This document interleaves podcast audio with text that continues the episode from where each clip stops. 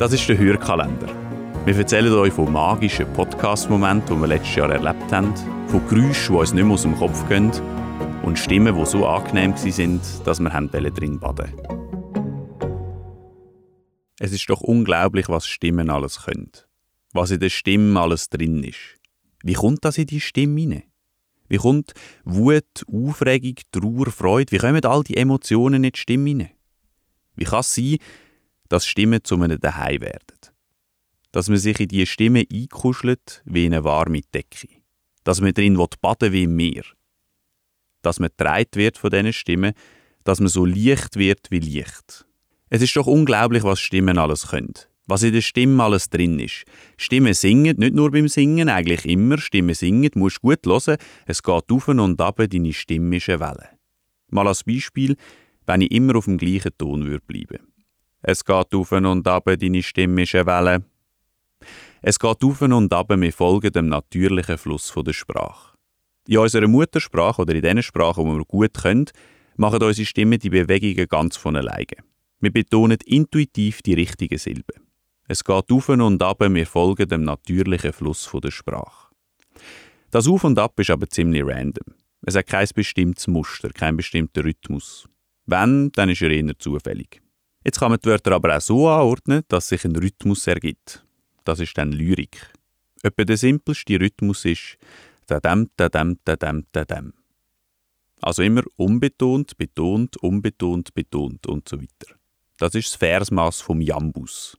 Ich habe für euch jetzt extra einen kleinen sechshebigen Jambus dichtet, also sechsmal das Doppelpack unbetont betont plus, so als nice to have, nochmal eine zusätzliche unbetonte Silbe am Schluss. Insgesamt 13 Silben, 7 unbetonte und 6 betonte.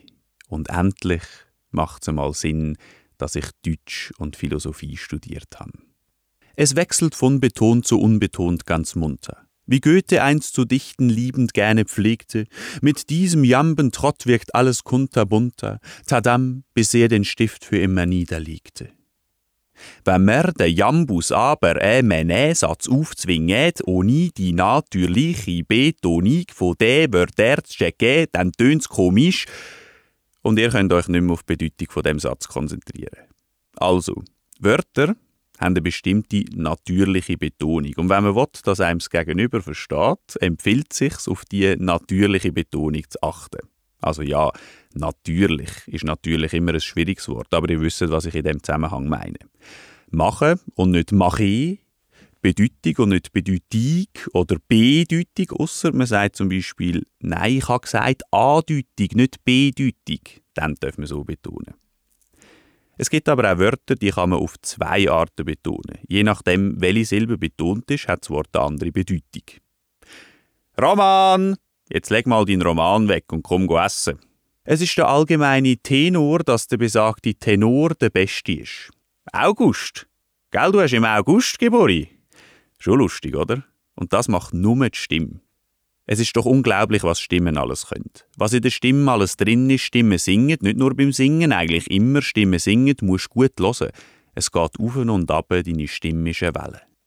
Das wäre jetzt mal auf der Ebene vom Wort. Aber auf der Ebene vom Satz ist es nochmal etwas ganz anderes. Die gibt es ja dann mehrere betonte Silben. Das haben wir vorher ja beim Jambus gehört. Und die betonten Silben kann man wiederum unterschiedlich stark betonen. Also gibt es am Schluss schwach betonte betonte Silben und stark betonte betonte Silben und alles dazwischen. Je nachdem, welche betonte Silbe man in einem Satz besonders betont, bedeutet er etwas anderes. Ich mache ein Beispiel mit einem Krimi-Hörspiel, das wir gerade mit der Podcast-Schmiede gemacht haben. Mord im Grand Resort vom Grand Resort Bad Ragaz. Hört doch mal rein, es lohnt sich. Der Dialog war etwa so, also ein richtig legendärer Dialog, habe ich selber textet, bin ich mega stolz drauf. Wenn wir noch zusammen Dessert essen? Nein, ich mag ihn nicht mehr. Sehen wir uns morgen? Wir hatten eine rechte Diskussion wegen dem Satz. Weil die Schauspielerin hat immer betont, sehen wir uns morgen? Mit Betonung auf sehen wir. Und das heißt ja dann, sehen wir uns, ja oder nein? Sehen wir uns morgen? Da geht es aber eigentlich um etwas anderes. Nämlich, dass die Figur eben heute nicht mehr mag und darum morgen vorschlägt. Also sehen wir uns statt heute einfach morgen.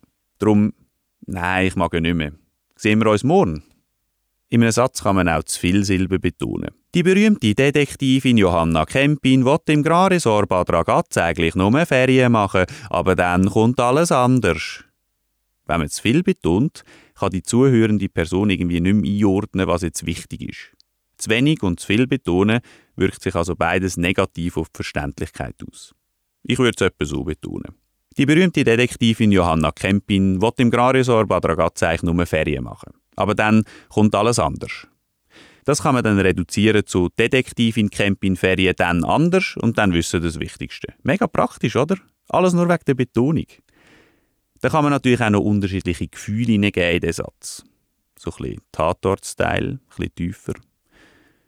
Die berühmte Detektivin Johanna Kempin will im Grand Resort Bad Ragaz eigentlich nur Ferien machen. Aber dann kommt alles anders. News-Style, so ein höhere Tonlage.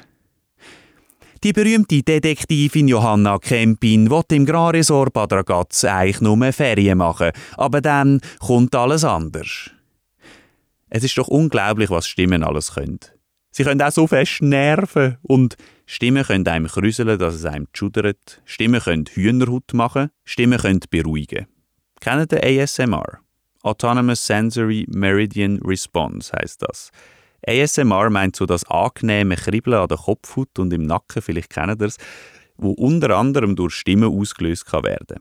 Und ich wollte unbedingt schon lange so einen Podcast machen. Weil viele Leute brauchen ASMR zum Einschlafen und 2021 ist ASMR der dritthäufigste Suchbegriff auf YouTube. Gewesen. Das tönt dann etwa so. Die berühmte Detektivin Johanna Kempin will im Grand Resort Bad Ragaz eigentlich nur Ferien machen. Also hat auch so ein bisschen erotische Komponenten fast manchmal. Aber dann kommt alles anders. Es ist doch unglaublich, was Stimmen alles können. Was in der Stimme alles drin ist, Stimmen singen, nicht nur beim Singen, eigentlich immer. Stimmen singen, du musst gut hören. Es geht auf und ab, deine Stimme ist eine Welle. Und Stimmen malen Bilder. Wenn man im Schnittprogramm drin ist und so eine Tonkurve sieht. Schau, das ist jetzt eben ein Ähm, das ist ein Räuspern, das ist ein Husten, das ist das Schmatzen, bevor du anfängst zu reden. Schau, dort setzt du nochmal an und nochmal und nochmal, dort schnaufst du ein, dort aus und das ist ein Mhm bist du am Lachen. Schau das kleine Pfüpfchen dort. Das ist jetzt eben ein T. Die Zunge tätscht kurz an die Zähne und dann geht die Luft explosionsartig raus. Darum heisst die Laut auch plosiv. Ja, pass auf, dass das T nicht abschneidest, dass das T auch schön tönt. Ich frage mich, ob es bei Tonkurven auch so eine Art Synästhesie gibt. Synästhesie heisst ja zum Beispiel, dass man Farben sieht, wenn man gewisse Töne hört kann es auch sein, dass es Leute gibt, die ein Bild von einer Tonkurve sehen und dann direkt Wörter hören. Und hey, pass auf, dass nicht jeder Schnaufer rausschneidest, weil Schnaufer braucht so ohne Luft keinen Ton. Ich habe mal eine Geschichte gehört von einer Oboistin, die ein Konzert aufgenommen hat und die Produzentin hat alle Schnaufer rausgeschnitten und am Schluss haben alle Zuhörenden Atemnot bekommen, weil sie unbewusst das Gefühl hatten, die Oboistin komme keine Luft mehr über. Und pass auf, dass nicht jedes «äm» rausschneidest, weil auch «äms» haben eine Bedeutung. Sie bedeuten zum Beispiel «ui», das ist jetzt eine schwierige Frage, ich muss schnell überlegen, «shit», was wollte ich sagen? «Oh no, ich bin gerade so abgelenkt von dem Büg, wo der Host in der Nase hat. Ähm, wo sind wir gerade? Was mache ich da? Wer bin ich eigentlich?» Es ist doch unglaublich, was Stimmen alles können. Was in der Stimme alles drin ist, wie kommt das in die Stimme hinein? Wie kommt Wut, Aufregung, Trauer, Freude, wie kommen all die Emotionen in die Stimme hinein? Wie kann es sein, dass Stimmen zu einem Daheim werden?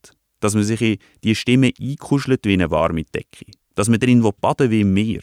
Dass man getragen wird von diesen Stimmen, dass man so leicht wird wie Licht. Dass etwas nicht stimmt, wenn die Stimmen nicht da sind. Zum Glück gibt es all diese Stimmen. Und all die Ohren, die diesen Stimmen zulassen.